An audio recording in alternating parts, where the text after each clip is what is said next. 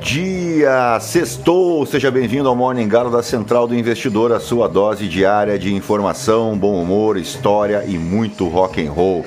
A Central é o braço educacional do Grupo Esperato, um escritório de investimentos ligado à XP com 13 anos de história e mais de 11 mil clientes, que está de braços abertos para lhe atender em todo o nosso Brasil varonil. Acesse aí esperatoinvestimentos.com.br e venha conhecer o nosso trabalho. Eu sou o Felipe Teixeira e ao som de The Roots, nós vamos destacar o que de mais importante deve movimentar o mercado financeiro nesta sexta-feira, 5 de janeiro, primeiro sextou de 2024.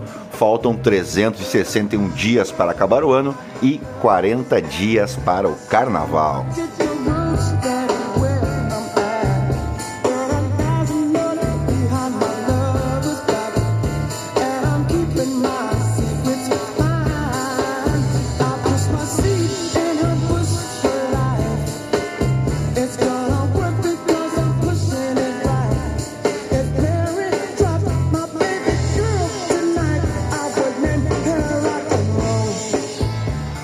São 6 horas e 40 minutos, 21 graus aqui em Itapema. Comemora-se hoje o Carver Day, que homenageia George Washington Carver, um destacado cientista e inventor afro-americano.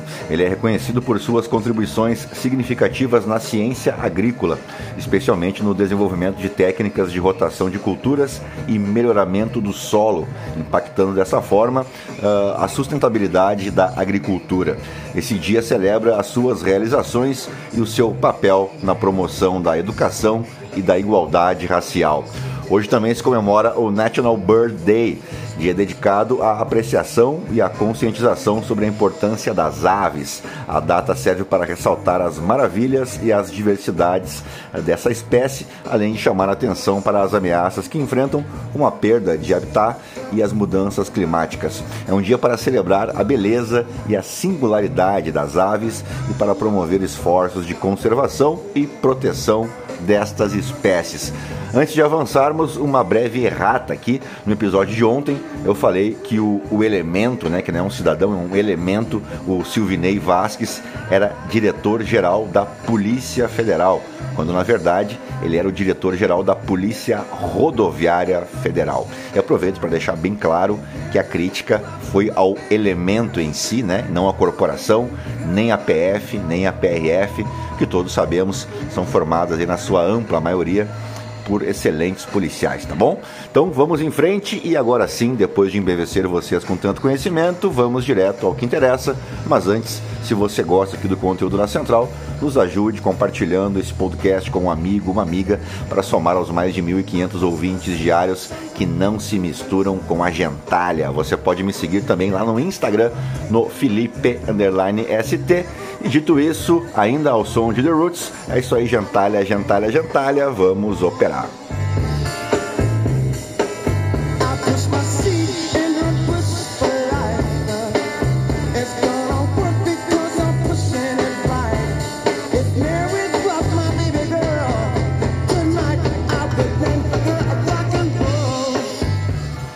Muito bem, as principais bolsas asiáticas encerraram essa sexta-feira no terreno negativo, com exceção ao índice Nikkei lá no Japão, enquanto os investidores aguardam os principais dados sobre o emprego nos Estados Unidos, o payroll, para avaliar o momento e o ritmo dos cortes nas taxas de juros do Federal Reserve. Na Europa, o Stocks 600 cai 0,6%, a caminho de encerrar uma série de ganhos de sete semanas.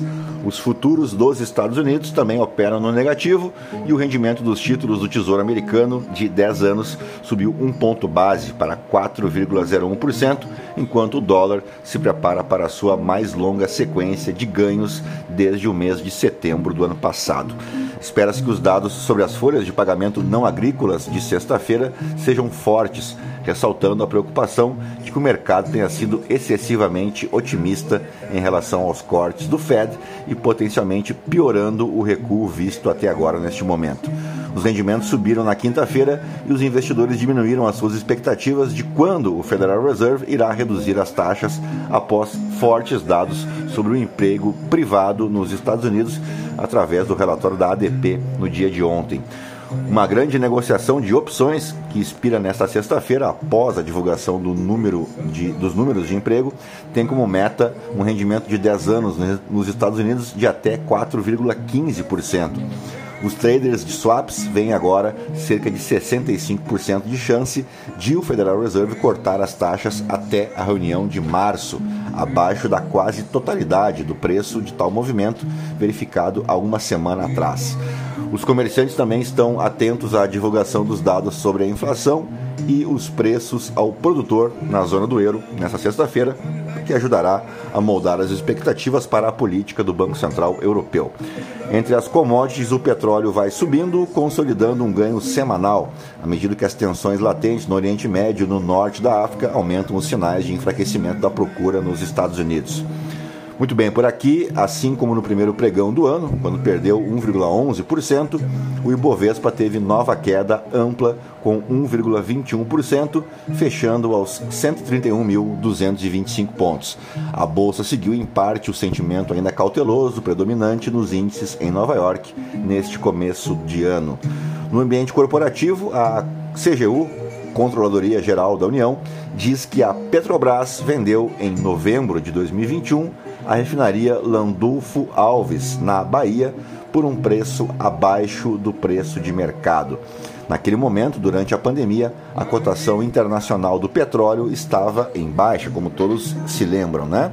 Uh, rebatizado de Mataripe, o empreendimento foi vendido por 1,6 bilhão de dólares, algo em torno de 8 bilhões de reais pelo câmbio atual, ao fundo Mubadala Capital, divisão de investimentos da Mubadala Investment Company, empresa de investimentos de Abu Dhabi, que pertence à família real dos Emirados Árabes Unidos. Guarda essa informação.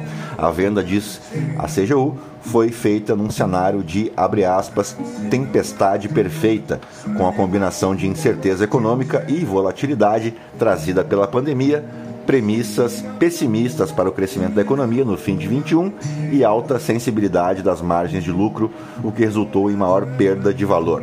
E aqui entre nós, né, todo mundo sabe que o tal mercado, a quem eu nunca fui apresentado, não sei se é gordo, se é magro, se é baixo, se é alto, vai achar tudo isso normal, né? Não teremos nenhuma repercussão, diferentemente da compra superfaturada da refinaria de Passadina no governo da nossa vovozinha Matusquela, Dilma Rousseff, que também foi criminosa, né? Foi um absurdo, diga de passagem. Para encerrar o assunto, a gente não tem como não lembrar que o governo anterior recebeu aí milhares de dólares em relógios, obras de arte, colares para a primeira-dama e tudo mais, né? E que o filho do ex-presidente, que é deputado, que era deputado federal e ainda é, fez dezenas, né? Não foram uma, duas, três, quatro, foram dezenas de viagens ao mundo árabe. Mas claro que tudo é apenas uma infeliz coincidência. Lógico, né? Então fica combinado que comprar refinaria superfaturada é um absurdo, e é mesmo, mas vender a preço de banana tá tudo certo. Bom, ao menos para alguns que a gente sabe muito bem quem são, né? E dito isso, vamos às principais manchetes aí dos portais de notícia aqui no Brasil, ao som de Fate No More.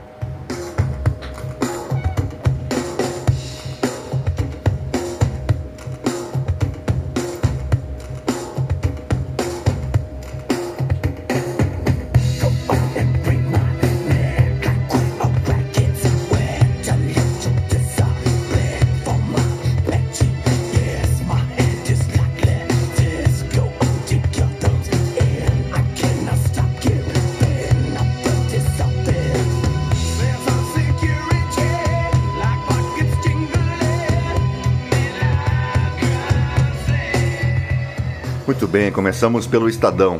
As decisões do Legislativo e do Judiciário que devem mexer com a vida das empresas em 2024. Temas vão desde inteligência artificial e PL das fake news até justiça gratuita e transparência salarial. Eletrobras é uma empresa privada? Governo e Judiciário parecem achar que não. É a coluna da Helena Landau. STF dá 48 horas para juízes explicarem suspensão de assembleia da Eletrobras sobre Furnas. Não podemos pagar para ver se a bravata, diz chefe da PF sobre suposto plano para matar Alexandre de Moraes. Uh, assassinato de líder do Hamas no Líbano sinaliza mudança de Israel na guerra. Moraes diz que golpistas queriam enforcá-lo na Praça dos Três Poderes no dia 8 de janeiro. Claro que tudo muito cristão, né? Porque a gente sabe que essa turma é muito cristã, muito conservadora e faria um enforcamento, provavelmente, fazendo uma bela oração, não é verdade? Vereadores retiram apoio e CPI que mira o padre Júlio Lancelotti pode não sair do papel em São Paulo. É uma beleza, né? Tem tanta coisa para se preocupar. Fazer CPI contra padre realmente é um negócio inacreditável. A plebeia que não queria ser princesa, quem é a próxima rainha da Dinamarca. Tabata, pré-candidata à prefeitura de São Paulo, manda mensagem a Marta Suplicy. Fernando Haddad, o sobrevivente, vai evoluindo para Haddad, o austericida. É a coluna da Eliane Cantanhede, e aí tem uma fotinho aqui do Fernando Haddad com a Glaze Hoffman aqui, que beleza. Auditores fiscais da Receita rejeitam proposta da Fazenda e decidem manter greve. Inteligência Artificial esclarece mistério sobre obra de Rafael, entenda. Vamos agora para Folha de São Paulo. CARF bate maior valor em julgamentos tributários em quatro anos. Conselho que trata da autuação da Receita analisou 230 bilhões de reais até setembro de 2023. Lula começa 2024 com desafios no Congresso e sob ameaça de parlamentares.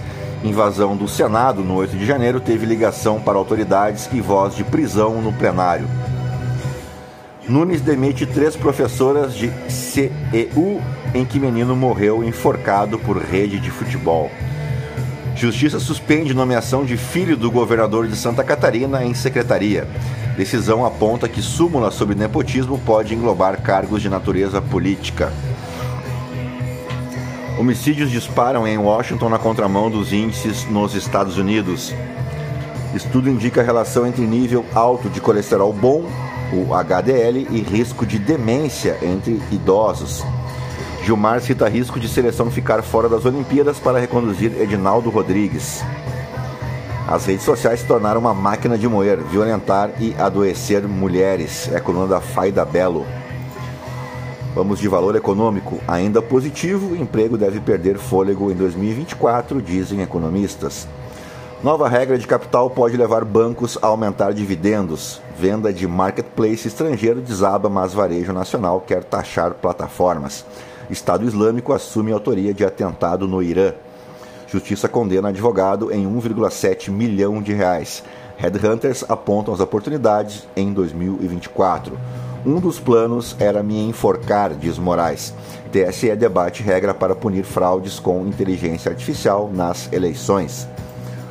Vamos de O Globo. Vera Magalhães, do 8 de janeiro, a CPI do Padre Júlio, uma extrema-direita que vive do caos, e faz tempo, né? Bernardo Melo Franco, ofensiva contra Padre Júlio Lancelotti, segue método MBL. É... Bom, vamos em frente. Pedro Doria, inteligente artificial, será responsável pelo funcionamento de tudo. Flávio Oliveira, Quinho foi uma estrela do Carnaval do Rio, da cultura e do Brasil.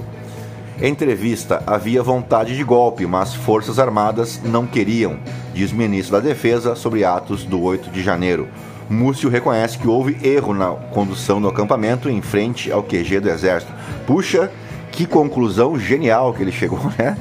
Quem diria que você pedir golpe de Estado na frente do quartel seria crime, né? E que a condução correta seria colocar na cadeia, né? Em vez de. Bom, vamos em frente. Do golpe ao PAC, Entenda a estratégia para pacificar militares sob Lula um ano após 8 de janeiro. Davi Draça no Senado ao perder o Mané no STF, o antes e depois das sedes atacadas no 8 de janeiro. Lira e Pacheco articulam para 2024 votações que contrariam governo e STF. Vamos de Poder 360. Lula comemora seu décimo ano no Palácio do Planalto. Gilmar Mendes devolve comando da CBF a Edinaldo Rodrigues. Agora vai, né? Investigação sobre Marielle foi atrapalhada, diz diretor da Polícia Federal. Uh, baixa audiência de TVs a cabo não muda jogo político nos Estados Unidos. Drive do ano de 2024 traz o guia mais completo sobre o poder. Brasil resgatou 3 mil trabalhadores escravizados em 2023. Criar Ministério da Segurança Pública não resolve, diz Polícia Federal. Uh, vamos para o portal Metrópolis. PL foi o maior beneficiário das emendas liberadas por Lula em 2023, o mesmo PL que faria a pior oposição da história do Brasil, né? Aqueles patriotas que não iam deixar o governo trabalhar, pois eles mandaram mais de 2,7 bilhões de reais em emendas individuais indicadas por parlamentares da sigla a qual pertence Jair Messias Bolsonaro e vocês aí trouxas se matando em rede social por causa de político, né? Bem feito. Ódio, oração e golpe. Como funcionava o acampamento bolsonarista no QG? Rodrigo Rangel, sob Nízia Trindade, Fiocruz forneceu testes com sobrepreço de 700%. A Nízia Trindade, que é a atual ministra da Saúde, para deixar bem claro, né? Guilherme Amado, escritório do crime, matou três políticos do Rio de Janeiro, mostra livro. Ricardo Noblar, prelúdio do golpe de 8 de janeiro. Ninguém poderá dizer que foi surpreendido. Só o que falta, né?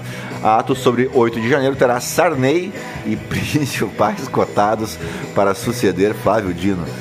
Ah, podia dormir sem essa, né? Uh, bom, dito isso, vamos para os aniversariantes do dia. O 5 de janeiro marca o aniversário de Manuel da Silva Passos um gajo conhecido como Passos Manuel. Ele foi uma figura proeminente na história de Portugal.